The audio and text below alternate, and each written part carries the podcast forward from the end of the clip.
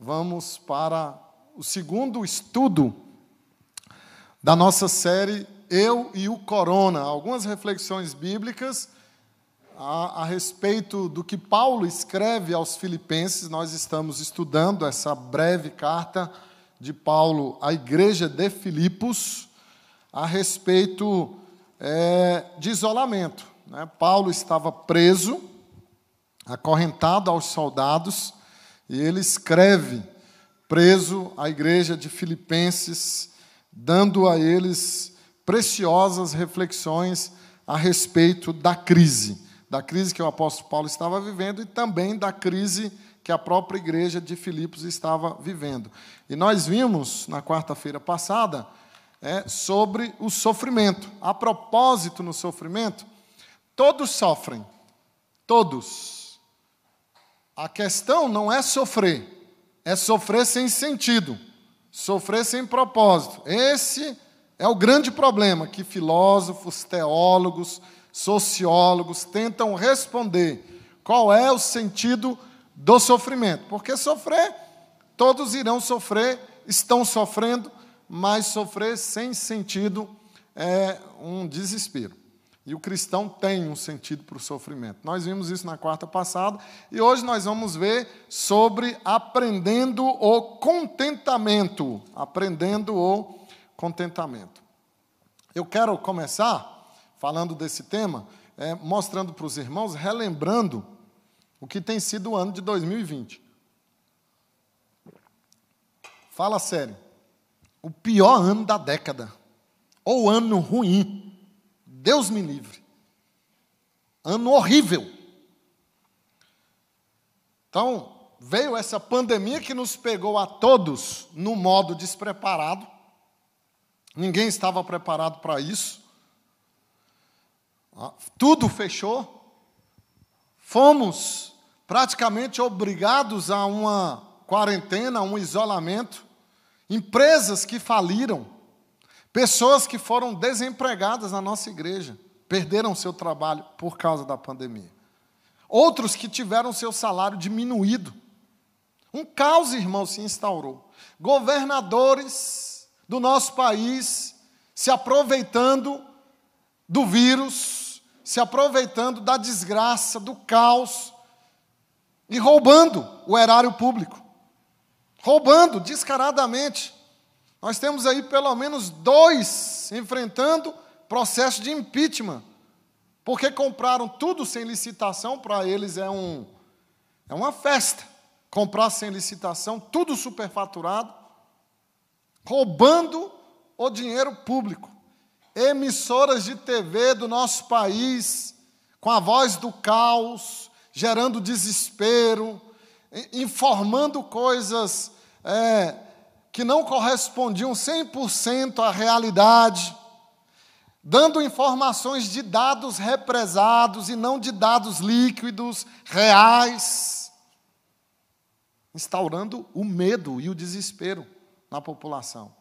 Pessoas morrendo 68 mil mortes no Brasil pela Covid. 1 milhão e 600 mil contaminados. Graças a Deus, quase 1 milhão e 200 de curados. Também de curados.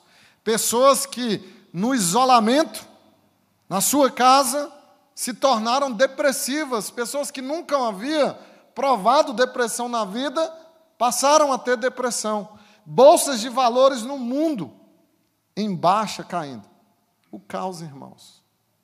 2020, um ano difícil de se viver por causa do coronavírus, dessa pandemia, da miséria humana, da corrupção também.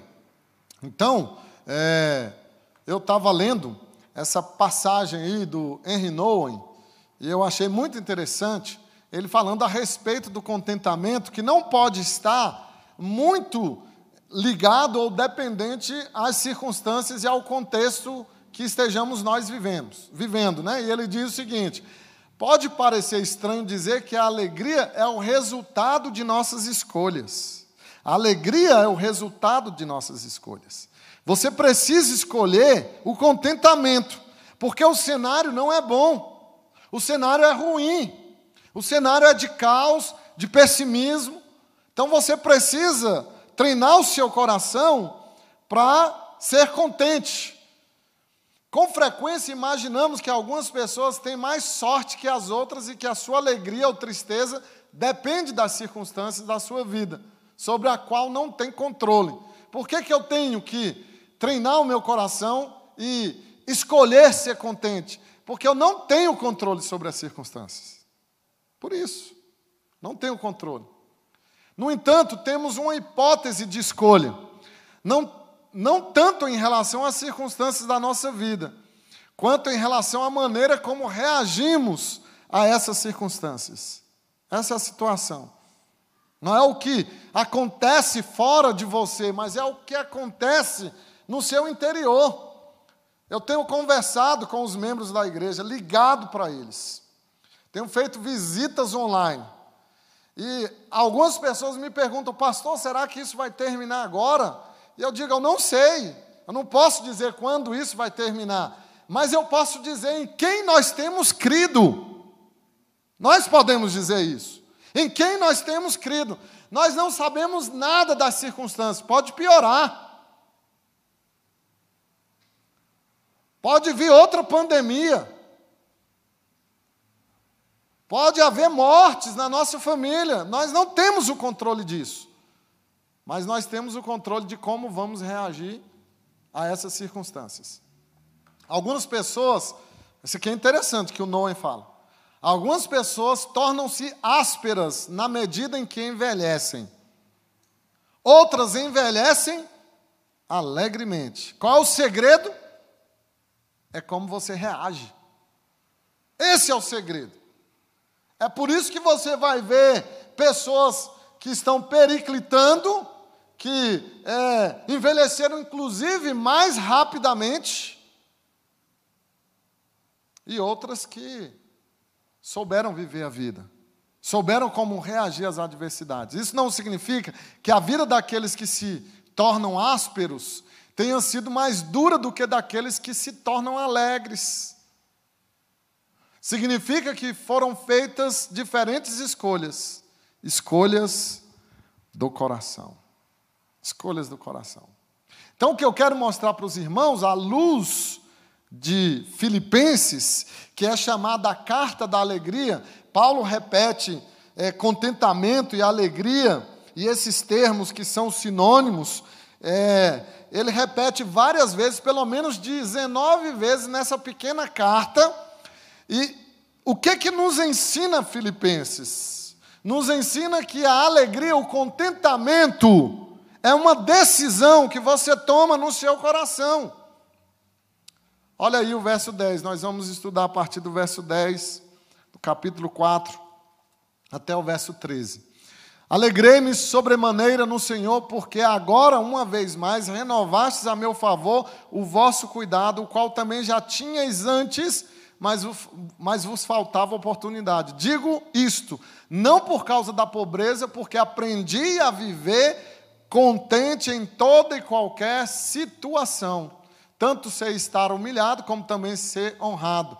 De tudo em todas as circunstâncias já tenho experiência, tanto de fartura como de fome, assim de abundância como de escassez. Vamos ler juntos o verso 13, que virou uma mandinga, diga-se de passagem, que virou uma fórmula mágica. Isso está escrito em carro, isso está escrito em caminhão, isso está escrito em porta de casa, em muro, Será que você entende o que, é que Paulo quer dizer no verso 13? Então vamos ler, mas vamos ler diferente, sem ser fórmula mágica. Vamos ler entendendo a luz do contexto. Vamos lá ler?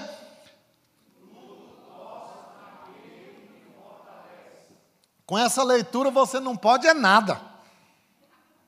Nada. Vamos ler de novo? Tudo. Irmãos, Paulo está preso, acorrentado a soldados ele está em Roma esperando a execução da sua pena, que era uma pena capital, foi condenado à pena de morte. Então o apóstolo Paulo escreve dizendo o seguinte: Eu aprendi a viver contente. Paulo aprendeu. O que, que significa? Que ser feliz, contente, alegre, é um aprendizado, é uma decisão que você toma, é uma construção do coração. Você constrói isso no coração. Aprendi a viver contente, é o que Paulo está dizendo. Ele está preso. As circunstâncias dele são extremamente adversas, são circunstâncias é, contrárias, são circunstâncias é, doloridas, são dissabores. E ouvir Paulo dizer, aprendi a ser contente, nós queremos descobrir qual é o segredo desse homem para o contentamento. Então veja que é, esse aprendiz significa que ele foi capaz de se adaptar às circunstâncias da sua vida. Ele diz que aprendeu a, a ser contente em todas as situações, e ele cita que ser humilhado, ou ser honrado em tudo, em todas as circunstâncias, tenho experiência de fartura, de abundância, de escassez. Adaptação. Uma construção do coração. E isso é muito oportuno para nós nessa pandemia, porque nós vamos ter que nos adaptar em vários sentidos da nossa vida. Até a maneira de nos cumprimentarmos, a maneira de nos relacionarmos, a maneira de vivermos o nosso cotidiano foi alterado. E é uma adaptação. Uma adaptação que nós devemos passar. Então, como é que Paulo nos orienta nessa construção do contentamento no nosso coração? E aí ele nos dá algumas lições de como como nós devemos construir o contentamento no nosso coração. A primeira lição que o apóstolo nos dá é que o cuidado gera contentamento. É, quando nós somos cuidados, nós é, nos tornamos pessoas contentes, satisfeitas. Veja o que ele diz aí no verso 10: Alegrei-me sobremaneira no Senhor, porque agora, uma vez mais, renovastes a meu favor o vosso cuidado. Quando nós sabemos que há alguém que se move em direção a nós, quando nós sabemos que há alguém que cuida, que há alguém que liga, que há alguém que se importa, que há alguém que procura o nosso bem-estar, alguém que investe na nossa vida, isso gera o que? Contentamento. Contentamento, o cuidado gera contentamento. E Paulo, meus irmãos, ele menciona o cuidado da igreja de Filipos de enviar. Qual era o cuidado? De enviar para Paulo, que é presidiário, ele está preso, acusado injustamente de insurreição contra o Império Romano. É por isso que agora essa prisão em Roma ela é mais séria. A primeira prisão era acusação religiosa dos judeus, e Paulo teve uma prisão domiciliar. A segunda, depois que Nero toca fogo em Roma, e acusa Paulo de insurreição, de rebelião contra o imperador, agora a coisa fica mais séria e Paulo vai para a cadeia romana insalubre, fria, nojenta, e ele está, de fato, aguardando o seu martírio. E no primeiro século era muito diferente de hoje, os presidiários não recebiam nenhum cuidado do governo, a família tinha que dar comida. A família tinha que levar roupa, a família tinha que levar remédios. E Paulo recebe essa ajuda da igreja de Filipos. São eles que mandam esse cuidado que o apóstolo Paulo está dizendo, é a oferta, é a roupa, é a comida que essa igreja envia para o apóstolo Paulo, e ele menciona lá no verso 16 que eles enviaram não somente uma vez, mas duas vezes o bastante para as necessidades de Paulo. Então era uma igreja, irmãos, que cuidava. E o apóstolo Paulo está contente, ele está alegre pelo cuidado da igreja para com o seu pastor, o seu fundador, o seu apóstolo. Isso é muito lindo, porque nós vemos que Paulo tem gratidão. E a gratidão, meus irmãos, é que traz a alegria para o nosso coração. Uma pessoa ingrata, ela não é feliz. Eu estava é, vendo uma pesquisa, foi feita nos Estados Unidos, é, sobre o efeito da, da generosidade e também da gratidão na vida das pessoas. E eles fizeram até ressonância magnética em algumas pessoas consideradas generosas, consideradas gratas, e eles perceberam que há algo de físico que acontece no cérebro da pessoa que é generosa e que é grata. É? Acontece algo físico no cérebro, é algo é, é, que é constatado por uma ressonância magnética e que tem a ver com a alegria, tem a ver com a felicidade, que gera na pessoa alegria e felicidade. E a Bíblia diz isso, que as pessoas generosas são assim, que as pessoas gratas são assim. O ingrato é rabugento, o ingrato ele é insatisfeito, ele é infeliz. E Paulo, ele manifesta gratidão a essa igreja pelo seu cuidado. Agora, observe algo interessante aqui. Que esse cuidado é tanto do de quem recebe a ajuda como do agente. Veja que muitas vezes nós somos bons para receber o cuidado, o donativo, o carinho, mas não somos bons para dar. Para dar. E isso precisa ser um ponto de reflexão na nossa vida. Você precisa se dispor a dar também. Ainda mais nessa época de pandemia, não é? Nessa época de pandemia. A importância que é o cuidado com os seus. O cuidado na igreja. Eu estava ouvindo um, pastor falar, a igreja dele é, é bem grande, e ele tem aproximadamente cinco ou seis pastores auxiliares. E nessa pandemia, acaba que os pastores estão trabalhando até mais, porque tem membro que o pastor sabe que ele não precisa estar em contato constante, porque é fiel, é perseverante. Mas há membros que o pastor precisa estar em contato constante, senão ele se dispersa, ele se perde. No meio de toda essa confusão, ele pode se perder e não retornar mais.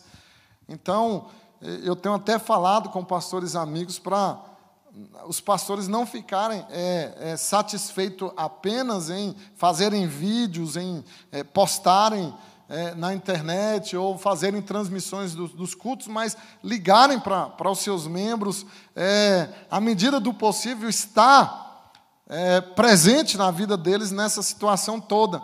E esse pastor estava falando então que essa equipe dele está trabalhando tanto é? entrando em contato, ligando diariamente para os membros, orando com eles, é, é, fazendo a, as visitas virtuais, que o conselho resolveu mandar, num dado dia, mandar uma cesta de café da manhã para todos esses pastores, com um bilhete dizendo: Pastor, obrigado por você cuidar de nós. E quando ele falou isso, eu fiquei feliz porque eu tenho recebido esse cuidado, né? Eu estou cuidando de vocês, mas eu preciso também de, do cuidado. Né? Os pastores precisam também do cuidado. Um dia eu cheguei em casa e fui surpreendido por uma cesta de um casal, aqui que eu não vou falar para não constrangê-los, um casal da igreja, de amigos, de pessoas queridas, uma cesta com umas coisas do meu time, né, e um bilhetinho dizendo que eles estavam orando por mim e agradecendo o cuidado. Então, isso é importante, é o que está acontecendo com o apóstolo Paulo. Ele cuida daquela igreja, e a igreja agora está cuidando dele. Esse cuidado que gera contentamento, ele é tanto de quem recebe quanto do agente que faz, que dá esse cuidado. Então, é uma mão dupla que vai e que vem. A primeira lição do apóstolo é essa: o cuidado gera contentamento. Se você sabe que há alguém investindo em você, se movendo em direção a você para te ajudar, isso gera em você contentamento. A não ser que você seja uma estátua, não seja gente, para ficar feliz de ter alguém que está cuidando de você. A segunda lição que nós vemos no texto é que relacionamentos com saldo geram contentamento. O que é um relacionamento com saldo? Vamos ver aí, capítulo, versículo 10, o que, que Paulo diz. Né? Então, na segunda parte. Alegrei-me sobremaneira no Senhor, porque agora, uma vez mais, renovastes o meu favor, a meu favor o vosso cuidado, o qual também já tinhais antes, mas vos faltava oportunidade. Relacionamentos, eles são como o depósito. É a sua conta bancária, né? Se você só tirar da sua conta, vai zerar. Você precisa pôr também. Então, é assim que funciona o orçamento. Despesa precisa de receita. Se você só vai consumindo, vai zerar. Os relacionamentos são assim, eles precisam de saldo. Eles precisam de investimento. Eles precisam de depósito. Então o que é que acontece? Muitas vezes nós é, rompemos os nossos relacionamentos e não consideramos esse saldo. Nós rompemos por causa do momento final do relacionamento, mas nós não consideramos a história toda. Nós não consideramos o todo desse relacionamento. Será que a pessoa sempre foi ruim para mim? Será que não houve é, um tempo em que ela foi boa e esse saldo está aí e eu preciso considerar esse saldo no meu relacionamento para que ele não seja quebrado e destruído? Então, Paulo está dizendo justamente isso. Ele tinha saldo com a igreja de Filipos. Veja que ele fala que eles renovaram, não era a primeira vez. A palavra renovar aqui é da horticultura. Paulo está dizendo que é como se fosse uma planta que renasceu, ressuscitou, reviveu, floresceu, eclodiu novamente. Então, não era algo é, fortuito, havia saldo entre Paulo e os membros da igreja de Filipos, um saldo suficiente para suportar a distância, para suportar a adversidade, para suportar qualquer coisa, havia saldo. Por isso que ele diz: vocês renovaram, vocês mandaram, é, não somente uma vez, mas duas vezes, mas duas vezes, e Paulo diz assim: e não mandaram mais porque faltou oportunidade. Olha que coisa maravilhosa. Quando nós vemos isso, né? Esse saldo, você não pode romper um relacionamento, uma amizade, sem considerar saldo. Sem olhar o todo da história. Paulo olha tudo. A igreja de Corinto não ajudou Paulo. A igreja de Tessalônica não ajudou Paulo. A igreja de Éfeso não ajudou Paulo nessa situação. Mas a igreja de Filipos ajudou várias vezes, ajudou mais de uma vez, porque havia entre eles o que? Saldo de relacionamento. Então pense é, na sua vida, nos seus relacionamentos, o quanto você tem feito de saldo, ou se você só é aquele sanguessuga que tira, tira, tira, não deposita nada, não dá nada.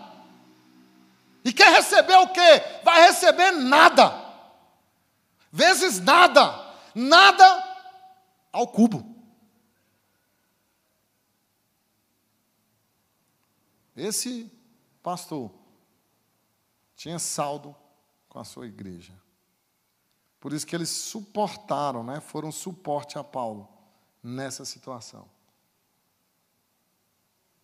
Quando há contentamento, quando há saldo no relacionamento.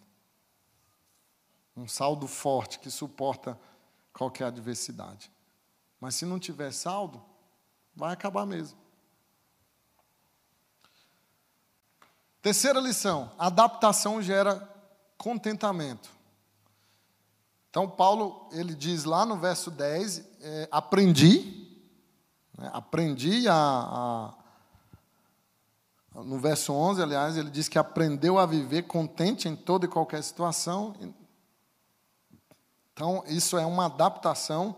Mais embaixo, ele fala quais são essas situações, não é? Ele diz de ser humilhado, de ser honrado, de escassez, de abundância. Então, ele aprendeu a se adaptar. Por isso que o contentamento é construído no coração. E nós precisamos nos adaptar nessa pandemia. Precisamos nos adaptar financeiramente. Talvez não afetou você, não afetou seu trabalho, graças a Deus, não afetou o seu salário, mas não enche o saco de quem tem que sair de casa para trabalhar. Para com esse mimimi. Põe lá.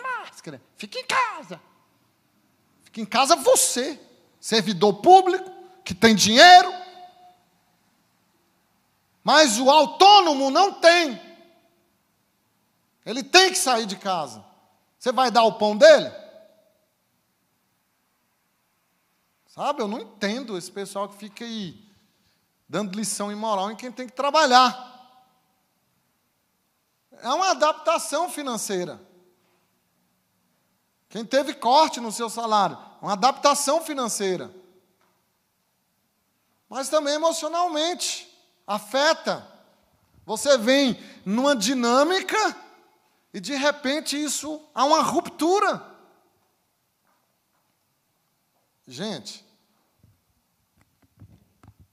ninguém merece filho ter aula online. Pelo amor de Deus. Isso é loucura, um pai defender, meu filho vai ter aula online, vai aprender nada.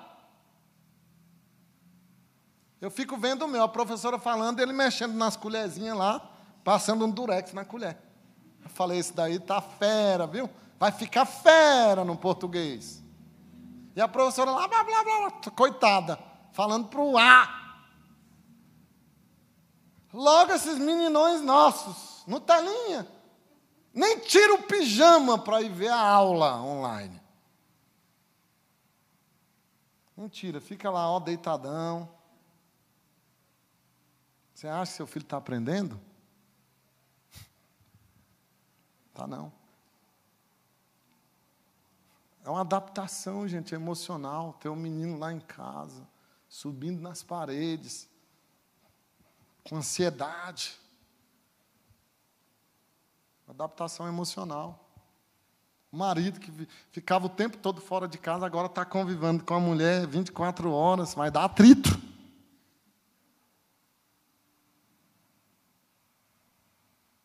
Vai dar atrito. Adaptação, gente. que, que gera contentamento? É você se adaptar. O apóstolo Paulo está ensinando isso. Ele está dizendo: Eu sei viver, eu aprendi. Eu sei não, eu aprendi a viver em todas essas circunstâncias. E há uma última lição: ser fortalecido por Deus gera contentamento. Aí vem o versículo né, que eu falei para vocês, que é, virou assim uma, uma, um passe de mágica, virou um. Não, eu tudo posso naquele que me fortalece, né? eu posso prosperar, eu posso. Tem, tem uma igreja aí, é uma seita, né? os imunizados pelo sangue. Lá, quem vai para essa igreja, ninguém pega o coronavírus, pelo amor de Deus. Imunizados pelo sangue. Que garantia tem essa? Não, tudo posso. O que, que Paulo quer dizer com isso, meus irmãos? Tudo aqui é ser potencializado. Tudo aqui, às vezes a gente pode confundir e achar que é ter poder próprio, ter autoridade. Não, isso aqui, esse tudo é ser potencializado, é ser capacitado por Deus para algo. Para algo. Que algo é esse? Todas essas circunstâncias que o apóstolo Paulo mencionou. Ele está preso, gente. Sabe o que, é que ele está dizendo? Eu posso estar preso. Eu posso ter escassez. Eu posso ser humilhado. Então, é Deus nos potencializar. Agora veja que isso aqui não acontece como algo místico, né? eu menciono, isso aqui não é misticismo, isso aqui não é confissão positiva, menciona três vezes por dia, tudo posso naquele que me fortalece, tudo posso naquele. E tudo vai acontecer de bom na sua vida. Não, Paulo não está dizendo isso, não é isso que ele está dizendo. Ele teve que aprender a viver nessas circunstâncias. Nós precisamos aprender. Precisamos, inclusive, ensinar os nossos filhos.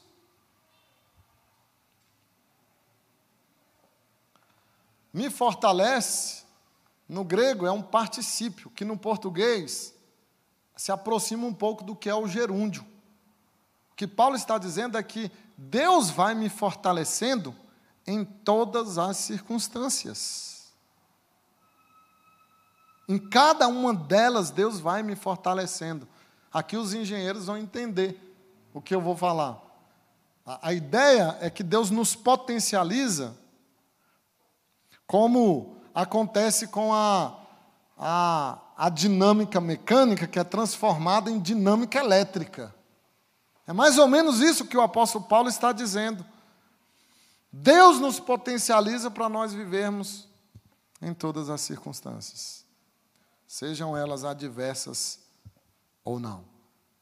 Então, o contentamento vem desse fortalecimento do Senhor na nossa vida. Então, nós podemos passar pela pandemia sem desespero. Podemos passar por tudo isso sem medo. Sem medo. Precaução, não é medo. Se, o seu, se a sua precaução é filha do medo, está errado. Sem medo nós podemos passar. Eu quero encerrar com a história do Matthew Stanford Robson, que foi um, um menino que nasceu na década de 90 e ele teve um problema de saúde, ficou cego, ficou paralítico. Sérias dificuldades, os médicos disseram aos pais que ele teria apenas três semanas de vida. Ele rompeu todos os prognósticos, todos, e viveu dez anos. Dez anos.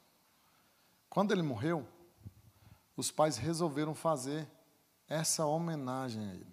Isso aqui é a sepultura do Metel. A sepultura. Eles fizeram ele na cadeira de rodas, em pé, indo para o céu. Indo para o céu. Se tornou memorial é, àqueles que sabem sofrer na vida. No obituário, do Metel, os médicos escreveram o seguinte: Metel foi uma alegria e uma inspiração para todos os que tiveram o privilégio de conhecê-lo. Ele era um testemunho da suprema divindade da alma e uma encarnação da perfeição que nossos espíritos anseiam. A piedade de sua alma inspirou, influenciou e abençoou todos os que o conheciam. Ele veio a este mundo como um milagre e deixou este mundo como um milagre. Você já viu um obituário assim? É assim que nós sofremos, irmãos. Olhando para o céu, indo para o céu. A nossa âncora não é para cá, para baixo, é para cima. O crente joga a âncora para cima. Então, para de lamentar seu sofrimento. Para de reclamar das suas dores. A reclamação, a murmuração, é um cântico a Satanás.